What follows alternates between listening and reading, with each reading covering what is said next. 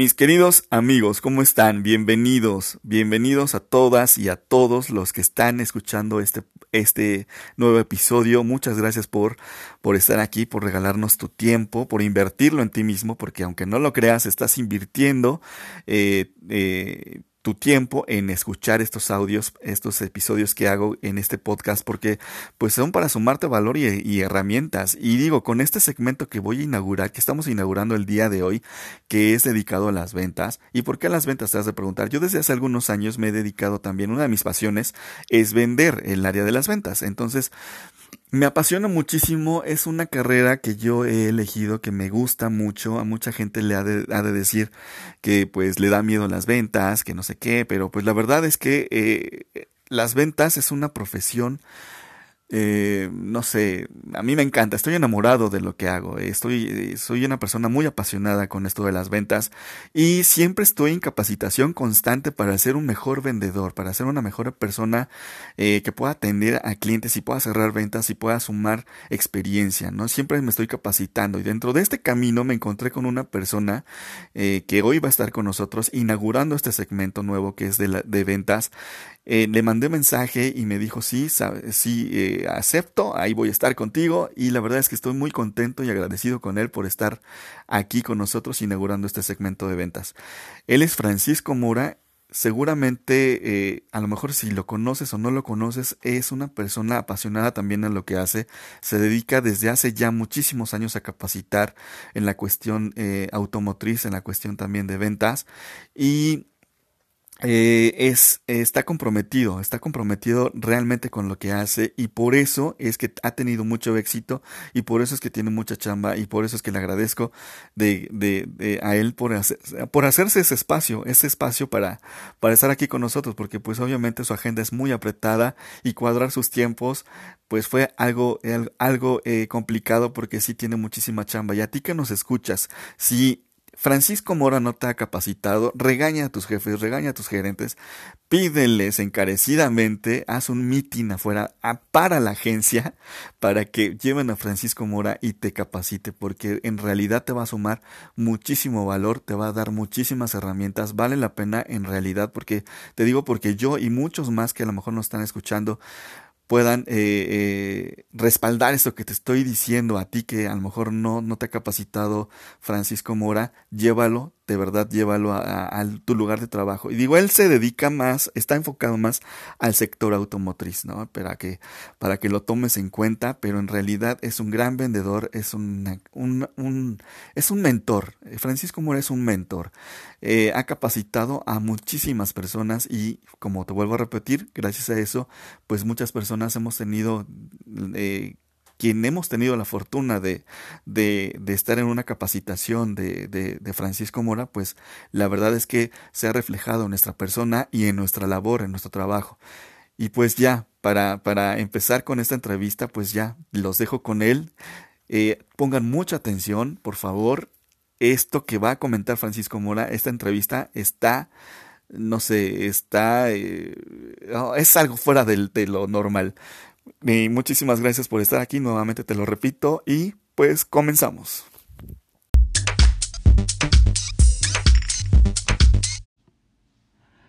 Francisco Mura, muy muchas gracias por, por aceptar esta invitación de estar aquí con nosotros en este episodio del podcast. Quiero decirte eh, antes de empezar que es eh, estamos inaugurando este segmento de ventas y tú eres el padrino de honor. Eh, muchísimas gracias por, por aceptar esta invitación y por compartirnos toda tu experiencia en, en, todo lo que has hecho a lo largo de tu, de tu carrera profesional. muchas gracias Francisco y bienvenido. No, pues de qué muchísimas gracias por la invitación, Iván, qué gusto. Oye, y cuéntanos, ¿desde hace cuánto te dedicas a esto? Mira, a dedicándome a la capacitación en autos ya tengo 18 años. Wow. Capacitador tengo un poquito más, o sea, he trabajado para ADO, para universidades y demás. Eh, pero digamos que especialista en la industria automotriz tengo 18 años. Ok, y solamente te has dedicado, bueno, em, a capacitar en la cuestión de ventas para autos. Eh, me gustan los autos, capacito ventas de autos, no sé, postventa, por ejemplo, atención a clientes, eh, gerenciales, pero como que yo estoy muy orientado a la industria automotriz y a la parte comercial, mucho. Ok, ok. Oye, ¿y, y de dónde te nace esto de, de dar cursos, de capacitar vendedores y esto? Bueno, pues me nace primero de que yo soy vendedor. O sea, soy vendedor de hace más de 31 años. Ok.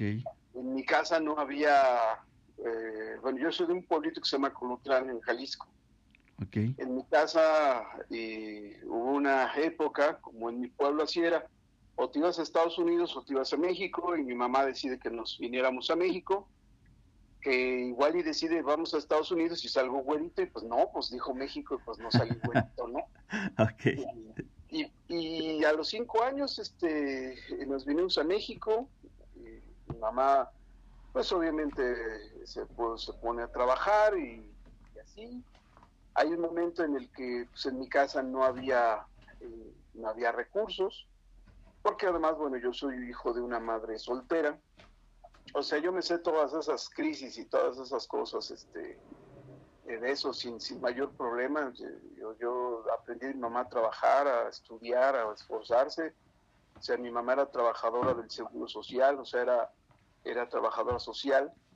Entonces, eh, pues de mi madre aprendí disciplina y trabajo, no hay más, este, pero nos tocó épocas malas, o sea, yo viví los exenios de, de la Madrid, de López Portillo, o sea, las épocas más duras de México en cuanto a crisis, pues las viví yo. Entonces hubo una época en la que pues no hubo de otra, si quería seguir estudiando y así me dijo mi mamá, tienes que ponerte a buscar trabajo.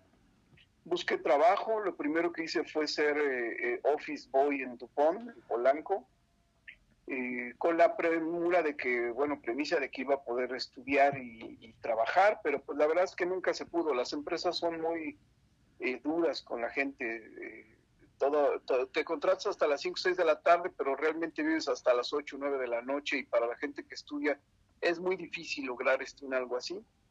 Dejé ese trabajo y me metí a vender primero libros, vendí Grolier, Time Life, Océano en calle Ajá. me fue muy bien, o sea, de hecho, eh, pues me gané algunos premios, mucho, muy, mis premios de vida siempre fueron capacitaciones. No tuve el gusto de ganar una televisión o un viaje, o sea, yo nada más me ganaba capacitaciones, eso sí caras, Ajá. como el del Carly de Relaciones Humanas y Comunicación Eficaz, que todavía se dan en Sheraton de, de la Ciudad de México. Y pues de ahí empecé a conocer a personas, conocí gente de Seguros Monterrey, de, de esos, esas personas me jalaron a Seguros Monterrey, me fue muy bien, de ahí me fui a vender autos, y me conocí una persona que eh, le había vendido un seguro y resultó que era esposa de un señor eh, importante en una Nissan acá en Atizapán, y pues uh -huh. me jalaron a vender. Eh, me fue muy bien y pues así ha sido toda mi vida de vendedor en algún momento tuve que regresar a estudiar porque te, te engolosinas del dinero, o sea, vender te da dinero y, y, cuando eres joven pues te emociona mucho, te, te engolosinas con eso. Uh -huh. Afortunadamente yo tuve una mamá que, que, que, daba mucha lata y me hizo estudiar y, y pues estudié. Claro. Y, de ahí, y bueno, pues tuve que cambiar de, de, de, tipo de ventas, o sea, pero he vendido filtros de agua. Con, con, tal de seguir estudiando, pues ya te adaptabas, ¿no? Administré un antro alguna vez, eh, y se vendí cerveza, vendí mil cosas, y bueno, así fue pasando la vida. Y, y, bueno, pues yo soy un enamorado de las ventas, a mí me han dado lo que tengo, me han dado el hogar que tengo, la mujer que tengo, los hijos que tengo y yo creo que lo mejor que le puede pasar a un ser humano en la vida es vender, es lo más hermoso. De una manera tradicional, una persona que no vende puede tener estudios, puede tener mucha formación y no necesariamente tener trabajo. Okay. Eh, no sé, está lleno de personas que tienen licenciatura, que tienen maestrías, que hablan inglés y no necesariamente tienen trabajo. Así el es. problema de México es ese, no hay trabajo para la gente preparada en lo que nos preparó el tío Gamboín, ¿no? Porque el tío sí. Gamboín dijo, cuando yo era niño, ¿no? Sobrino, estudie, trabaje para que salga en la vida y hubo mucha gente que le hizo caso al tío Gamboín, se preparó, estudió y no tienen trabajo. En México hay gente que tiene una gerencia de mercadotecnia y gana 8 mil pesos en la industria automotriz o de recursos humanos y ganan 10 mil o 12 mil pesos. Sí. Y la verdad es que un vendedor que tiene habilidades con un par de carros gana sin problemas 12 mil pesos, ¿no? La verdad es que como vendedor de autos te vendes tu promedio de 6, que es lo mínimo que vende cualquier vendedor este, en la industria. Y si sabes hacerlo bien, eh, pues te puedes ganar 30, 35 mil pesos, ¿no? Aunque no debe uno de aspirar a ganar eso. O sea, tú debes de aspirar a vender tus 15, tus 20 carros, porque eso sí es un gran dinero, eso sí es una gran diferencia, ¿no? Entonces, ¿qué te motiva a ser vendedor? Pues, pues primero la necesidad de superarte, el hambre es importante para querer superarte, y el amor al dinero y a las cosas que te da el dinero, no como mezquindad el dinero, ¿no? Sino el dinero te da satisfactores para la gente que quieres. Y pues eso es el motivante, ¿no? Para dedicarte a las ventas y, en mi caso, pues instruir ahora en ventas, ¿no? Claro. Guau, oye, eh, perdón. ¿Quién puede ser vendedor? Eh, bajo tu experiencia, ¿tú quién crees que pueda ser vendedor? Mira, técnicamente dicen que el vendedor eh, se hace, que no nace, pero eso no es cierto. Hay pruebas como el IPB y hay pruebas como el Cleaver que, encuentran eso que te decía ahorita, ¿no? Es, eh, el vendedor tiene que tener una necesidad de, crecer enorme, es algo que está dentro de ti, es una necesidad de, cambiar un estilo de vida y no necesariamente porque vengas de la pobreza, o sea, no necesariamente, eh, pero tienes que tener hambre sea, una persona que no tiene hambre de vivir, una persona que no tiene hambre de recursos, este, no puede ser vendedor. Y además tienes que tener varias eh, habilidades, ¿no? La primera es la de las relaciones humanas, esa es la más importante. Un vendedor que no establece eh, de manera inmediata contacto con una persona y hace que se ría y esté en paz, este, no tendrá donde ventas. ¿eh? La imagen es importante en un vendedor, o sea, no cualquiera es vendedor. Honestamente es una profesión a la que hay que tenerle mucho, mucho, mucho respeto, este, mucho amor, mucho cuidado eh, y yo creo que la gente debería de aprender a, me, refiero a gerentes y distribuidores y dueños, a tener amor por el vendedor no es fácil, ¿eh? No, no se encuentran fácil los vendedores. No, claro que no. Gente bonita hay mucha, gente educada hay mucha, gente que, que tenga el don de vender no hay mucha, ¿no? Claro. Oye, y ahorita estamos poniendo, digo, obviamente bajo tu experiencia que te dedicas más como al ramo del, del, sector automotriz y es a lo mejor donde yo también he tenido como la experiencia o mi, me inicié en las ventas en esto de, de los autos desde hace algunos años, digo, obviamente no toda la experiencia que tú tienes, pero esto de las ventas se aplica como para para todo, ¿no? Eh, las ventas es universal, o sea, no, eh, digo, hay, obviamente pues va a haber vendedores que vendan, no sé, aire acondicionado, que vendan este medicamentos, o sea, digo, esto se puede aplicar para todo tipo de vendedor, no nada más al sector automotriz, ¿no? Totalmente, totalmente. Okay. No, eh, cada negocio tendrá sus habilidades técnicas específicas pero las habilidades de, de, venta son lo mismo vendas tarjetas de crédito que autos, que casas, que seguros. la, la, habilidad de vender es una habilidad de relacionarte con personas en frío. Claro. Oye, y a mí cuando me invitaron a ser parte de esto de, de las ventas, me, me, lo habían dicho ya hace algunos años, yo tenía 23, 24 años cuando me dijeron, oye, pues eh, una prima de, estaba vendiendo coches y, en Chevrolet. Entonces me dijo, oye, ¿qué onda? Pues vente para acá porque yo en ese momento no tenía eh, trabajo y obviamente pues ya estaba casado y con un hijo y con la necesidad de, de trabajar eh, por el hambre que tú bien comentas.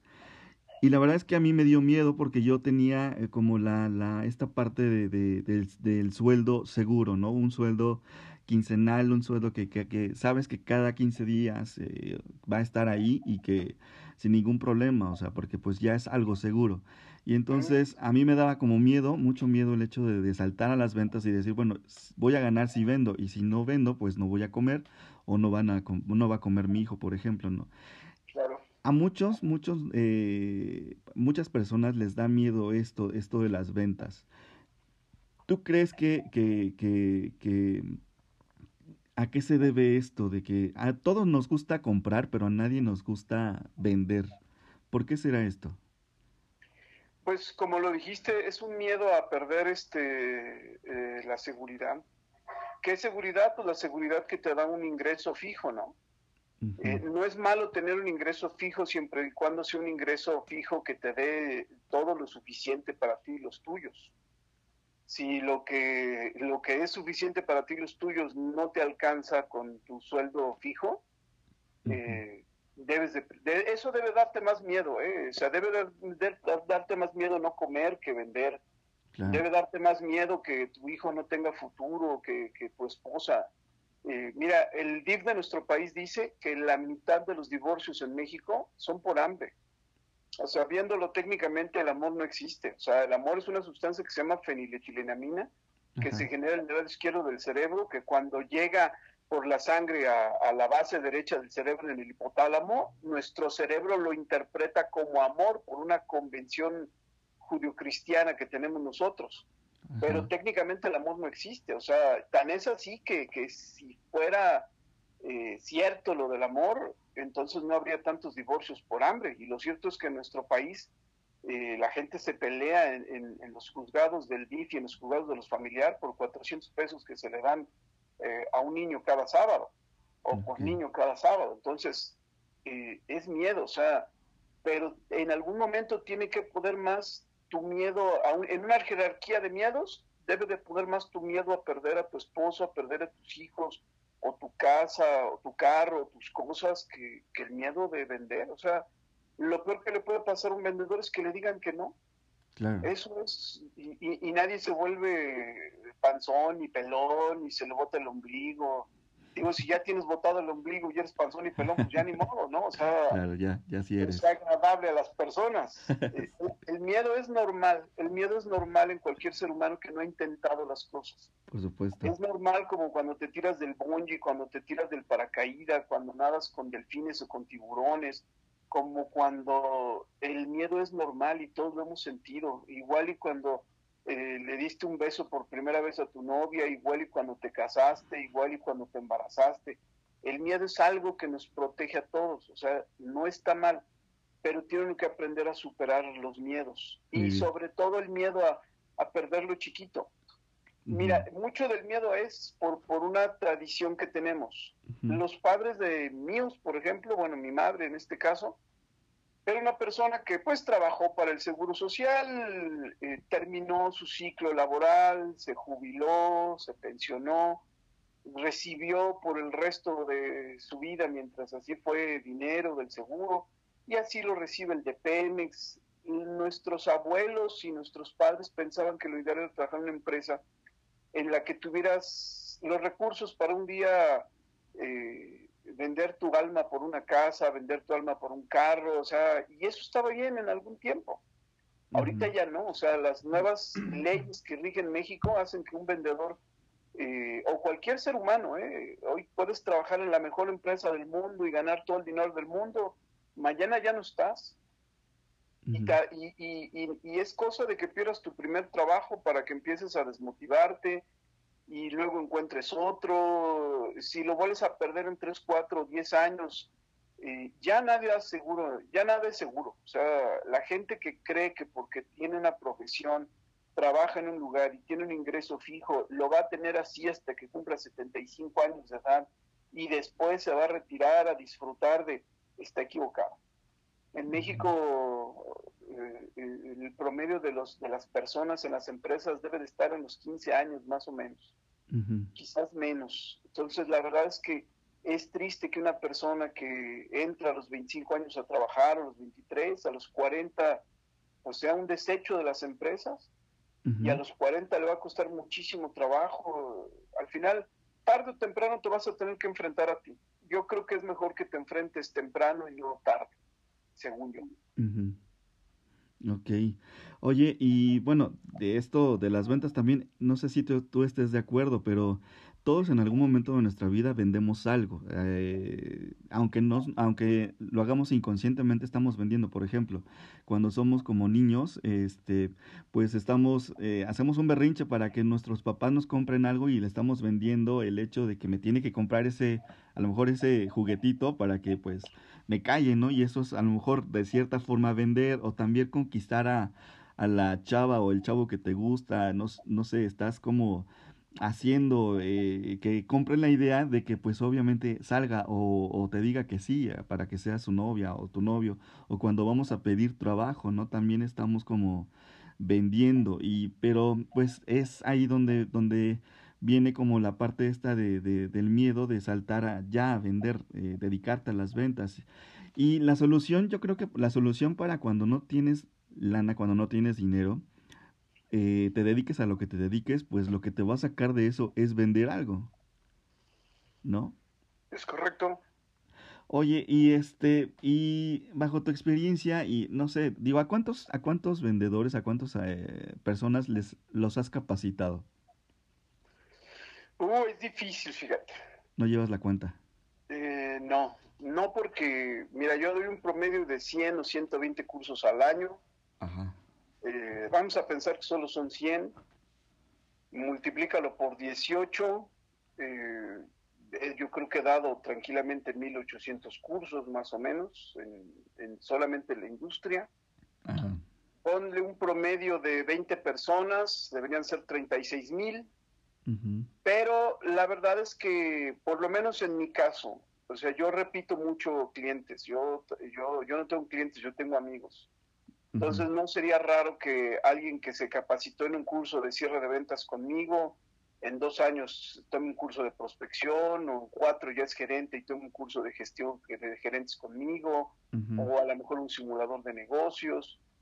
Eh, la verdad es que decir como número 36 mil no, es, no está bien, porque además no hay tantos vendedores en México. En México la industria debe de tener algo así como 20 mil más o menos. En mi caso yo creo que... Eh, mucha gente que me, ha conocido, he tenido el gusto de que me siga y han tomado una, dos, tres, o hay quien ha tomado hasta más capacitaciones conmigo. Pero digamos que yo pienso que han de ser unos, como individuos, entre unos cuatro mil, más o menos, cuatro o cinco mil, como individuos. A lo mejor muchos han repetido cinco o seis veces o algunos más conmigo, bueno, pues ya es otra cosa. ¿no? Que además lo ideal es que eh, para un vendedor, ¿eh? o sea, tú no debes de vender una vez, debes de venderle 20 veces a la misma persona, ¿no? Claro, claro. de su vida, o sea, eso es la verdadera lealtad y es el verdadero negocio, ¿no? Eh, cuando alguien repite contigo lo que vendas, quiere decir que, que le hiciste una experiencia, que le enriqueciste la vida. Y, y, y, ese es el negocio, enriquecer la vida a las personas, no cobrar a las personas.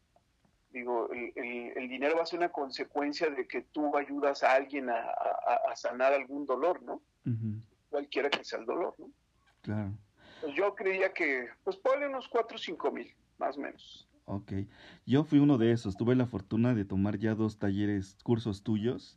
Y la verdad es que me quedé como... Me ayudaste muchísimo en la cuestión esta. No me acuerdo bien a ciencia cierta que qué curso fue, pero eh, sí lo tengo como, bueno, me sumó mucha experiencia y eso me apoyó mucho a, a, las ventas y al contacto con, las, con la gente y todo esto. Y creo yo que la capacitación constante de un vendedor es lo que pues a lo mejor lo va apoyando. Pero bajo tu experiencia, ¿crees tú que, digo, las marcas y las empresas capacitan mucho a los asesores de ventas en la cuestión a lo mejor del producto o, por ejemplo, como bien dices tú, al, al cierre de ventas. Pero la parte humana, ¿tú crees que también se deba de capacitar como el desarrollo personal de un vendedor para que pueda estar bien como anímicamente, moralmente, para poder salir y, vender? ¿Crees que eso sea importante? No, no, no, no creo. Es lo importante. Mira, la técnica de cierre de ventas no es más que pedir dinero. Claro. Eh, la técnica de la prospección no es más que buscar a quien pedirle dinero. Y así te puedo numerar 19 cursos, o sea, no es más que una simple acción, este, eso. El fin es pedir dinero. Son las personas. A un vendedor que, que, anímicamente está bien, vende mucho. Claro. Pero para que esté bien, vas a tener que entrenarlo en muchas cosas. Primero en un equilibrio emocional. Y el equilibrio emocional es la familia. Entonces yo creo que dedicarle tiempo a un vendedor o que el vendedor se dedique tiempo de atender a su familia, cualquiera que sea su configuración, ya sea casado, ya sea soltero, ya sea divorciado, ya lleva dos o tres matrimonios o, o, que definitivamente decidió no tener ninguno, o sea, pero todos tenemos un núcleo familiar que es lo que nos alimenta, es lo que nos llena de emociones. y nosotros vendemos emociones. Entonces es. importante el desarrollo de, de, tanto de las habilidades, así también como de nuestras conductas, nuestros comportamientos. Entonces sí las empresas tienen que dedicarle eso, pero eh, te puedo decir, por lo menos yo en la industria automotriz, o sea, yo doy cursos de, motivación, de superación personal, de relaciones humanas, de liderazgo, de trabajo en equipo, pero esos eh, me los contratan a cuentagotas. En cambio, di un curso de cierre de ventas, de un curso de prospección, de un curso de fundamentos mecánicos o de un curso de... y todo el mundo quiere ese curso y se llena mi agenda de eso.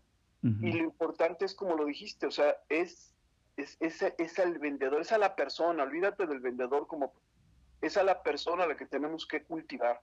Lo que tú hagas por un ser humano, ya sea que le des un curso de imagen para que se vea mejor, o que le des un curso de administración del tiempo para que haga su trabajo más rápido y tenga más tiempo con su familia, eh, todo ese tipo de, eh, un, curso de comunicación, por ejemplo, para que le ayude a tener mejores expresiones, tanto verbales como corporales, como escritas, todo lo que puedas hacer por un ser humano te va a retribuir, o sea, tú ten un ser humano excelente y hará cosas excelentes. O sea, bueno, así lo dijo el maestro Cornejo, ¿no?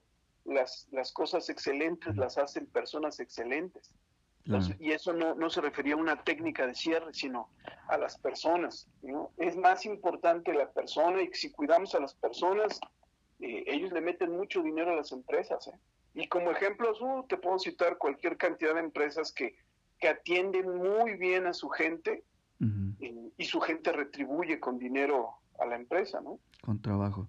¿Crees que haga falta más esa parte en algunas otras empresas? O, o sea, o está, por lo que has visto tú, que mm, está como en la balanza esto de capacitar eh, el desarrollo personal y el desarrollo de, de ventas eh, en el vendedor, en las personas, o hace falta? No, muchísimo. En la industria automotriz hace falta mucho.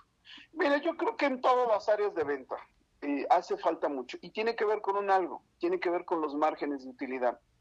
Si tú trabajaras, por ejemplo, para Medicaid, que bueno, tú no puedes trabajar para Medicaid porque eres hombre, pero, pero por ejemplo, un Medicaid tiene un 90% de margen de utilidad.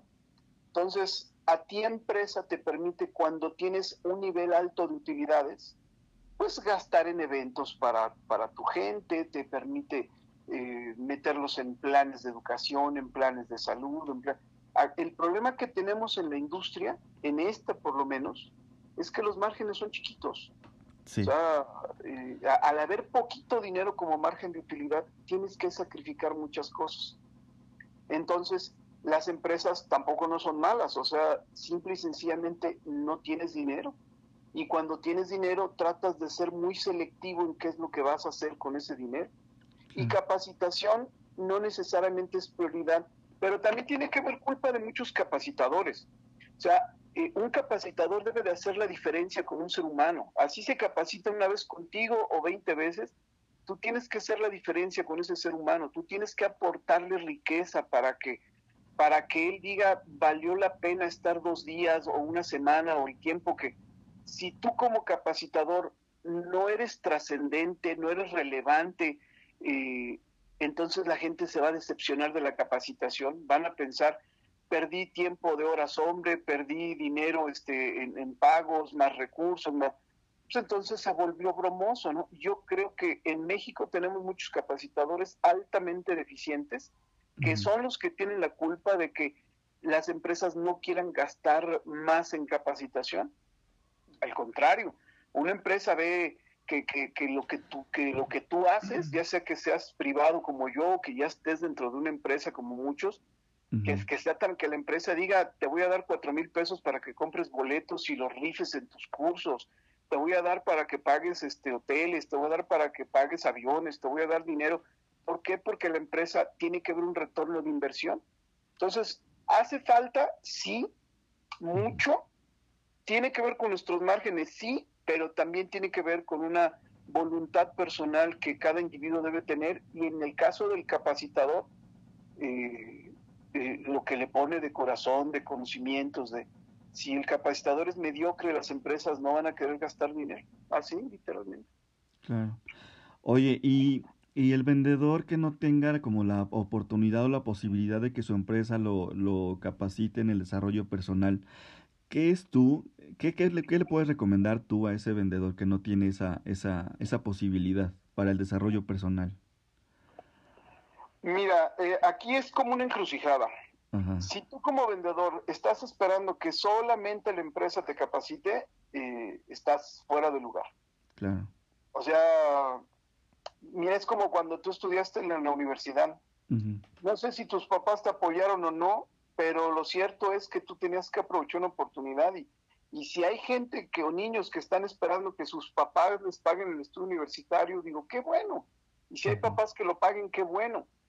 Pero no podrías tú justificar la pobreza porque no pudiste estudiar, porque no, eh, eh, ¿a qué voy? Si tu empresa no te paga la capacitación, págatela tú. Claro. Literal, porque tienes que aprender a que lo que le metes a tu cabeza, eh, se lo metes a tu bolsillo, no hay de otra. O sea, no hay, no hay más, o sea, es muy cómodo, ¿no? De pronto decir, ah, el curso se ve muy bueno, eh, quiero irme a México, a Monterrey o a algún lugar, quiero irme a meter un hotel bonito, quiero tomarme fotos este, eh, en el lugar y qué padre, aquí casual en la capacitación y nada más disfrutar el coffee, ¿no? O que le pudiste sangrar a la empresa dos días de asueto este, eh, en un hotel de playa. eso es muy corriente, eso es muy vulgar, o sea, tienes que tener un compromiso contigo. No, es simple, o sea, si no conoces tu producto, gasta. O sea, hay escuelas de mecánica, hay escuelas de manejo. No, no quieres, eh, no, no, te gusta la capacitación que te dan en tu empresa, gasta. Colegios de ventas hay muchísimos. No, unos serán más buenos que otros, unos más malos que otros, pero solamente lo vas a saber hasta que pagues. Pero tienes que pagar, literalmente tienes que pagar. El vendedor que se queda solamente con lo que con lo que trae vende solamente lo que Dios dice que va a vender. Ojalá Dios le dijera a todos que va a vender 20, pero no. Realmente Dios le dice, vende 20 a los que se capacitan más y se entrenan más. Es, es, simple, o sea, el vendedor tiene que, tiene que formarse y si no se lo paga la empresa, se lo tiene que pagar él. Pero ahí es donde conoceremos el nivel que, de compromiso que tienes tú contigo y con los tuyos. Desde ahí empieza el, el desarrollo personal, ¿no? De lo que hagas por ti mismo. Exacto. Porque pues, si es como bien dice, si, quedamos, si nos quedamos sentados en el escritorio esperando a que alguien venga y me, y me diga cómo vender, pues ahí voy a estar fregado porque pues nadie va a acercarse, ¿no? Entonces es como buscarte y abrirte tu propio camino. En realidad yo lo que hago y a mí lo que me ha gustado hacer en mi vida es como capacitarme y hay cursos gratuitos en YouTube, hay, hay libros, hay muchísima herramienta en Internet donde puedes... Eh, capacitarte constantemente en la cuestión de ventas, en la cuestión del desarrollo humano. También pues las personas ya tienen como mucha... Eh, mm, hay mucho de dónde, de dónde agarrar para poder capacitarte en todas las áreas de la vida. Yo, por ejemplo, consumo, aparte de hacer estos podcasts, consumo mucho podcast y entonces, pues aquí también me ayudan a, a las personas que sigo, pues a, a motivarme, a inspirarme, a, saber vender, a, todo esto, ¿no? Y, y, pues es lo que los vendedores deberían de hacer, como bien dices tú también, que pues eh, si estás esperando que alguien te pague ese curso, pues no, olvídalo. ¿Eh? No, y como lo dices, recursos hay muchos. Claro. Hay, hay cualquier cantidad de libros este, que hablan de ventas, eh, hay libros en internet gratuitos, hay cursos en internet gratuitos, hay tutoriales en YouTube, hay, hay muchísimo de dónde. O sea, hay películas en YouTube motivacionales, hay... Al, que quiera aprender nunca le va a ser este el, recurso una limitante. ¿eh? Eh, el que quiere cambiar su vida, de verdad el dinero no va a ser una limitante. O sea, hay muchas formas de, de eso, ¿no? Claro. Oye, ya tocando este punto, que estamos viendo como que lo que el vendedor puede hacer por sí mismo, ¿quién crees que sea el peor enemigo del vendedor? Su zona de confort, su mente. Cuando un vendedor dice yo con 15 mil pesos estoy bien, con 15 mil pesos vive. Y de eso es su casa, su carro, sus vacaciones, la escuela de sus hijos, Eso es, mira, no nada es malo, comer es comer, nada más que en economía hay un concepto que se llama isocuantas. Y el concepto es muy simple, ¿no? O sea, no comes lo mismo con 8 mil a lo que comes con 30 mil o con 60 mil. Eh, e, e, es muy peligroso la zona de confort. Mira un vendedor que, que de pronto se emociona con que gana 20 mil pesos y ya se compró su iPhone o ya se compró su pantallita. Pero ni para el iPhone le alcanza. No, sí, ¿Con sí, 20? no sé si para el crédito, ¿verdad? Ah, ok. Esto es otra cosa, ¿no? Sí. Pero, pero es, eso, es, eso es lo malo en un vendedor, cuando, cuando él entra en esa zona de confort en donde dice, estoy bien, con mis seis carritos estoy bien, con mis 30 mil, y porque, porque la pantalla que tiene en su sala es más grande que la de todos sus vecinos, o porque eh, es muy, el vende- eh, lo más peligroso para el vendedor es su mente. Sí. El vendedor tiene que tener hambre siempre, siempre. O sea, el vendedor tiene que acostumbrarse a que, a que come cuando vende, a que, a que tiene que divertirse, pero, pero todo es a costa de, de ganar dinero. No debe de ser este eh, de otra, ¿no? O sea, tenemos que tener mucho amor por nuestros hijos, por nuestra familia, como para entender eh, esa disciplina, ¿no? La verdad es que está en la mente. Hay vendedores en México que ganan más de 150 mil pesos o más todavía. Y hay vendedores que con 8 mil pesos son felices. Y sí son felices, ¿eh? O sea, les da tiempo para jugar dominó, tomarse una cerveza, ver la televisión. ¿no? Viven bien en su salita. O sea, está mal. A todo el mundo lo quiere Dios, ¿no? Sí, claro. Nada más que eh, Dios quiere diferente a los que ganan 10 mil y a los que ganan 80 mil. O sea, es, Dios te quiere más cuando ganas 80, ¿no? Claro. Así es. Así es. Oye, y bueno, en esta parte de, de, de quién es el peor enemigo del vendedor, pues como bien dices, pues a lo mejor la zona de confort y por, probablemente pues es por, por su mismo, por su misma acción o que no accionan, ¿no? Y, y, y es muy cómodo como vendedor decir, es que sabes que mi gerente no me apoya, o es que sabes que no está el color, o es que sabes que la, la, la asistente del gerente no me, no me da esto, o no hay placas, o, o sea, culpamos a todo el mundo de que no estamos vendiendo y que en realidad quien, quien tiene la culpa pues es uno mismo, pero es cuando nos cuesta trabajo como darnos cuenta de que la responsabilidad es nuestra. ¿Ahí qué podríamos hacer con esto? Mira, de hecho es que no nada más hacen ventas. Ajá, O sea, es, es más bien una actitud de ser humano. Claro. El que le encuentra pretextos a vender, le encuentra también pretextos con su esposa, con su esposo, con sus hijos, con sus padres, le encuentra tre- pretexto con su carro, o sea, es una actitud de vida. O sea, eh, yo veo vendedores, por ejemplo, que lavan sus carros. Si a mí me pregunta si el vendedor debería lavar sus carros, no, yo creo que la empresa debería lavar los carros. Pero hay vendedores que no se van a esperar a que, a, a que contratemos un lavador, lo van a lavar ellos. Hay vendedores que, bueno, yo, hay empresas donde llevas tus hojas, a mí me parece absurdo. Pero también yo como vendedor, por unas hojas, este, no me voy a detener. O sea, yo no me voy a detener porque la empresa no tiene Coca-Colas. O sea, a mí un, un cliente no se me va a ir por una Coca-Cola o por unas galletas, o sea, las voy a poner yo. O sea, es más bien una actitud de ser humano. O sea, no es, no es, no es ese conformismo en la venta, o sea, es un conformismo con la vida, o sea, es echarle la culpa a, me fue mal en mi matrimonio, pues, pero es que fue culpa de ella o fue culpa de él o, o fue, esa, es una manera de culpar a los seres humanos. O sea, primero tenemos que ser conscientes de que nosotros somos eh, entes autónomos eh, y somos responsables de lo que nos sucede en la vida, ¿no? Muchas de las cosas que nos han pasado en la vida no las planeamos ni las quisimos, pero pasaron y somos responsables de cómo actuamos con eso. Entonces, eh, a- a- a- respondiendo a la pregunta, esa actitud de seres humanos. ujú, Cuando la actitud de un ser humano es mala, tú podrías ser el vendedor o vendedora más hermoso, más hermosa, podrías tener los conocimientos técnicos más especializados y los conocimientos financieros más avanzados. Podrías incluso tener los mejores procesos y las mejores instalaciones, pero si tu actitud apesta, eh, no hay manera de que te ayude alguien a vender. Ni a vender, ni a vivir, ni a, ni a nada en la vida. O sea, es una actitud de ser humano, literalmente. ¿eh? O sea, es, es un algo que, por eso digo, el vendedor eh, no se hace, nace, o sea, tienes que tener algo que está ahí que, que te hace diferente a las demás personas, ¿no? Es esa actitud, literalmente esa actitud, no hay otra cosa, ¿eh?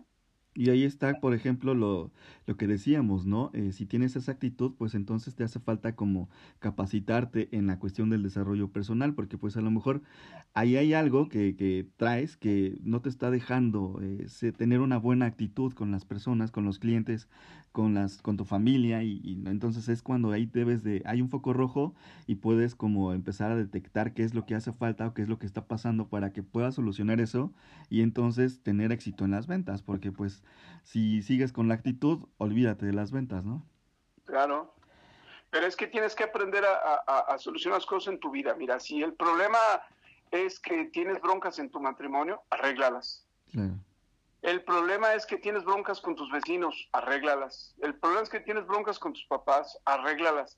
El problema es que tienes problemas contigo, arréglalas. Así de simple, o sea, no hay... La, mala actitud es que tenemos nosotros rencores contra algo, o contra alguien. Eh, eh, hay que arreglar las, las broncas, nada más. No, mira, vives hasta Ecatepec y trabajas hasta Xochimilco y eso es lo que te pone de malas, pues arréglalo. Sí, pues sí. No, o, de una vez eh, eh, te compras buena música y... Un libro. Y tu traslado, o, te mudas más cerca, o te cambias otro trabajo, o sea... Sí. Es importante la felicidad en los seres humanos, hay ¿eh? mucha, mucha. Entre más feliz seas, entre más equilibrio tengas, mejor te va la vida. Claro. Y así en todo, ¿eh? Así es. Oye, ¿y eh, quién podría, digo, el, contraste de la otra pregunta, quién podría ser el mejor amigo del vendedor? Oh, esa es buena pregunta. O sea que no tengo respuesta. sí, normalmente pasa eso. Mira, yo creería que quién debería de ser el mejor amigo del vendedor. Mira, espiritualmente te diría que el mejor amigo del vendedor debe de ser él mismo. Así. él debe de quererse. Quererse es que te cuides, quererse es que hagas cosas buenas por ti. Y, otra vez, parte, parte, de hacer cosas buenas por ti es capacitarte. Pero también parte de hacer cosas buenas por ti pues, es quererte y querer a otros y que otros te quieran y buscar círculos afectuosos recíprocos, ¿no? Para que alimentes en la parte espiritual. En la parte material, yo creo que el mejor amigo del vendedor eh, eh, debe de ser eh, alguien en su casa, ¿eh? Alguien, o sea, todos tenemos un motor que, que, nos debe de mover, ¿no? Para unos es nuestros hijos, para otros es nuestra esposa o esposo, o a veces los dos. todos necesitamos un motor y necesitamos descubrir quién es ese, ese motor, que, y ese, ese es nuestro amigo, ¿eh? Te diría que digo, yo hablo mucho de eh, esposa e hijos porque es mi situación familiar de vida. Pero, por ejemplo, hay vendedores que, que, su móvil fuerte, por ejemplo, son sus papás y han decidido que su misión de vida sea ver bien a sus viejos antes de que abandonen el mundo y, está bien, es un motor. Hay quien ama perros y no está mal, o sea, cada quien tiene que encontrar ese mejor amigo que te da equilibrio, ¿no? Este, eh, materialmente debe ser así, ¿no? Serían como los motivantes, ¿no? Sí, sí, sí. Mira, te diría que tu buen amigo debería ser un gerente. sí y no. O sea, sí en el aspecto de las relaciones humanas, ¿no? De manera pura. Sí. Eh, no en el sentido de que tú no puedes depender de los estados de ánimo de las otras personas para, para, para seguir viviendo. O sea, el, día que tú te centras en que o tu gerente o tu EFANAI o tú, entonces vives a expensas de, de, los estados y los resultados de otras personas. Tú como vendedor vas solo siempre, ¿eh? siempre, siempre. Si en el camino algo te acompaña, bien, pero realmente tienes que aprender que vas solo, solo, o sea, así es la vida, eres, eres tú solo y tienes que aprender a solucionar tus problemas siempre. El, problema del financiamiento, el problema del producto, el problema del proceso, el problema de la empresa, de las instalaciones, de, tus competidores. Tú vas solo en la vida. Así es que, y además nada más le das cuentas a una persona en la vida, o sea, al final. Entonces, tienes que esforzarte, ¿no? Eres tú, nada más tú. Ok. Oye, eh, Francisco, ya por último, eh, ahí hice un episodio en este podcast que se llama Experto en Fracasar.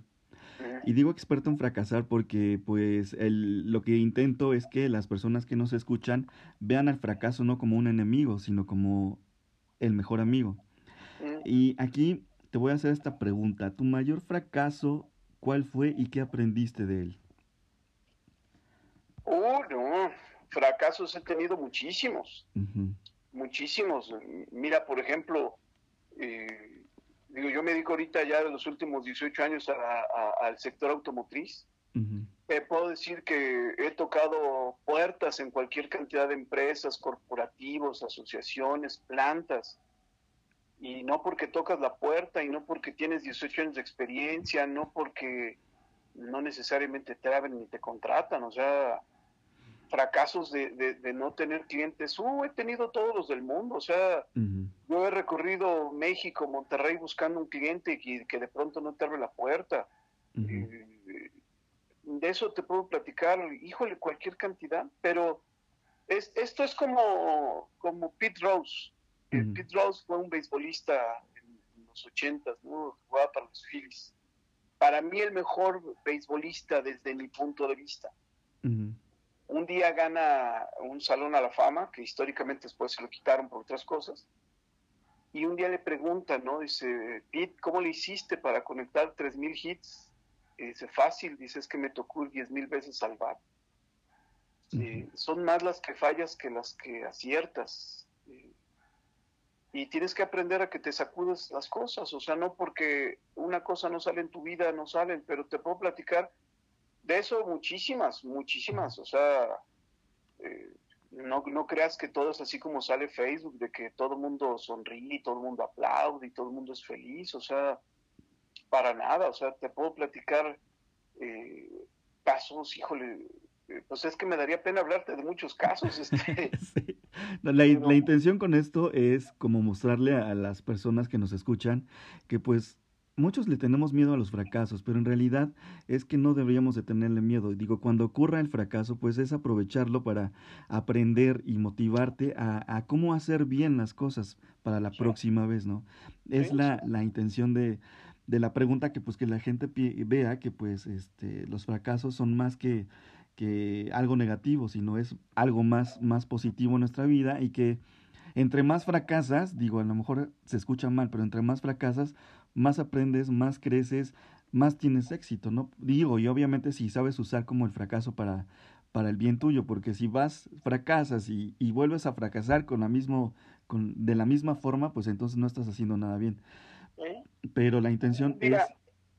Un día le preguntan a Michael Jordan, Michael Jordan, para mí el mejor basquetbolista de todos los tiempos, le duela a quien le duela, eh, un día se cansó de ser el número uno. Imagínate lo que es eso, un día se cansó de ser el mejor en el planeta, en la historia. Un día se cansó, literalmente se cansó. Tengo que es la mente.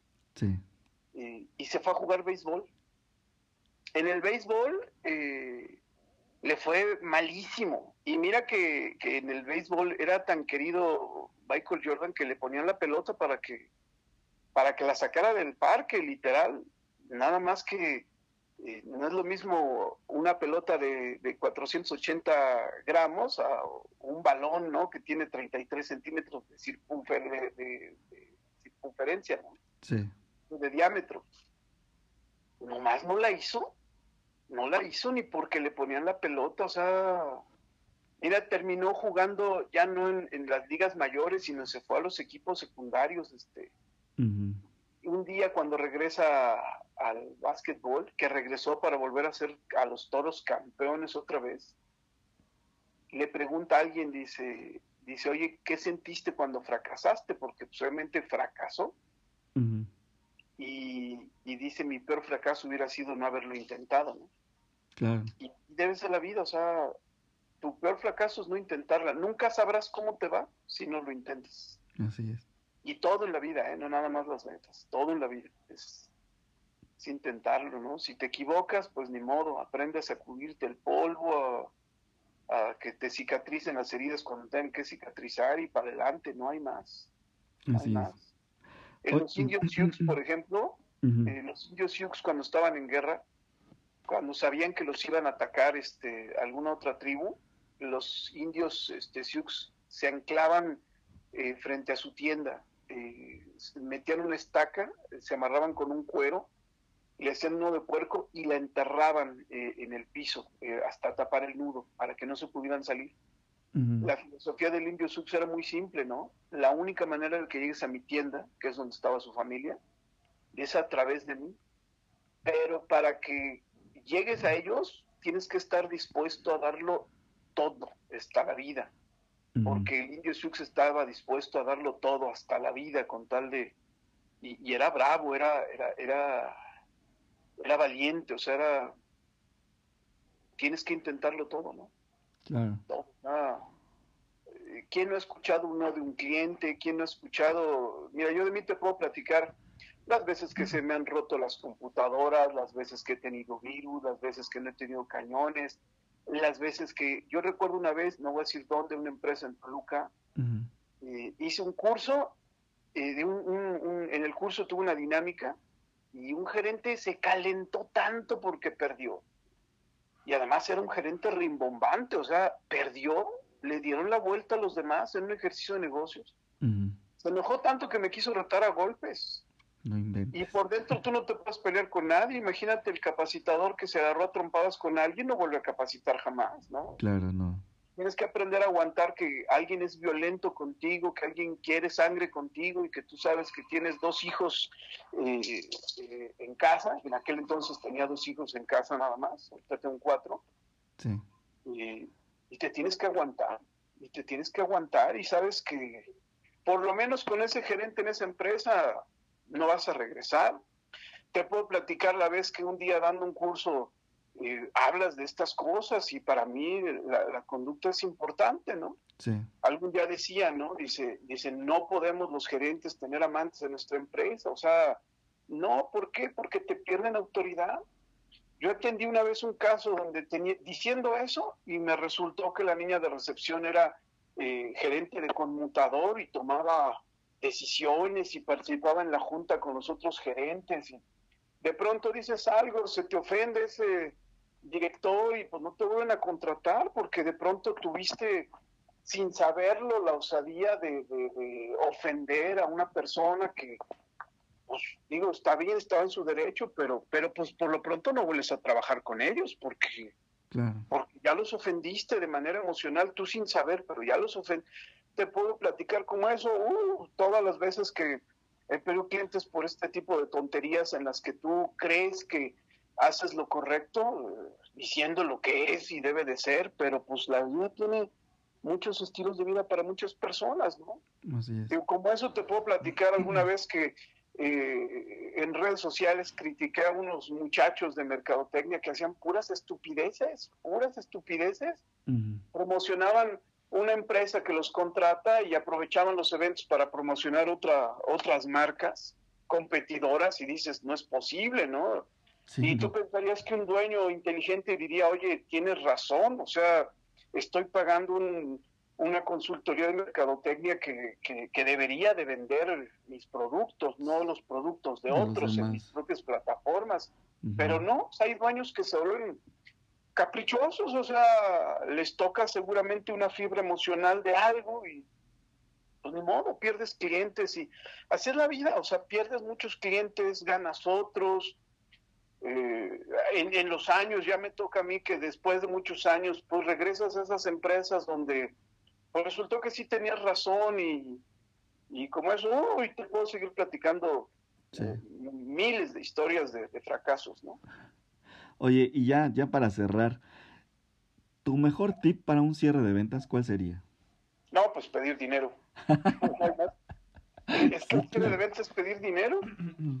Cualquier estilo que agarres, digo, hay 200 formas de pedir dinero, pero básicamente es pedir dinero. Si tú haces todo un proceso y no terminas pidiéndole compromiso al cliente, no sirvió tu proceso. Exacto. No serviste tú, no sirvió tu empresa, ni tu producto, ni tu precio, ni tus técnicas, ni tu... Aquí la técnica única que importa es que le pidas dinero al cliente. Ya. Ok. Literal. Ok. si no se lo pides, no sabrás si te lo iba a dar. Así es. Oye, Francisco, pues muchísimas gracias por haber regalarnos este tiempo. Ya sé que pues este el tiempo que, que, tienes es muy valioso porque pues tienes afortunadamente mucha chamba y lo veo mucho en Facebook que compartes eh, todos tus trabajos. La verdad es que me llena de orgullo eh, poder haber eh, conseguido esta entrevista contigo porque yo creí que me ibas a decir, no, este güey quién es, pero pues en fin, muchísimas gracias, la verdad es que estoy muy agradecido contigo y pues me imagino que también las personas que nos, que nos escuchen pues van a estar también agradecidas por todo el valor que las acabas de, de sumar con tu experiencia, con todos tus comentarios y no sé si quieras decir eh, algo ya por último. No, pues muchas gracias, Iván. Digo, la verdad es que nunca había hecho este ejercicio. Nunca nadie me lo había pedido, ¿eh? Este, ah, ok tampoco no creas que, soy infinitamente popular. Este, nadie me había pedido eso. Okay. Y, no tengo por qué no. Digo, eh, es una charla, te la agradezco. Este, me hiciste que me acordara de dos, tres cosas en mi vida. Me automotivé y me autocapacité yo en la charla. Así es que no, no, te agradezco mucho, mucho, mucho, mucho. Y a todos este, los que oigan esto, eh, te puedo decir, cuando eligieron ventas, eligieron la mejor oportunidad que les puede dar la vida eh, para cambiar su estilo de vida. No, sin esto, mucha gente puede pasar años antes de lograr eh, dar el campanazo importante en su vida y en ventas.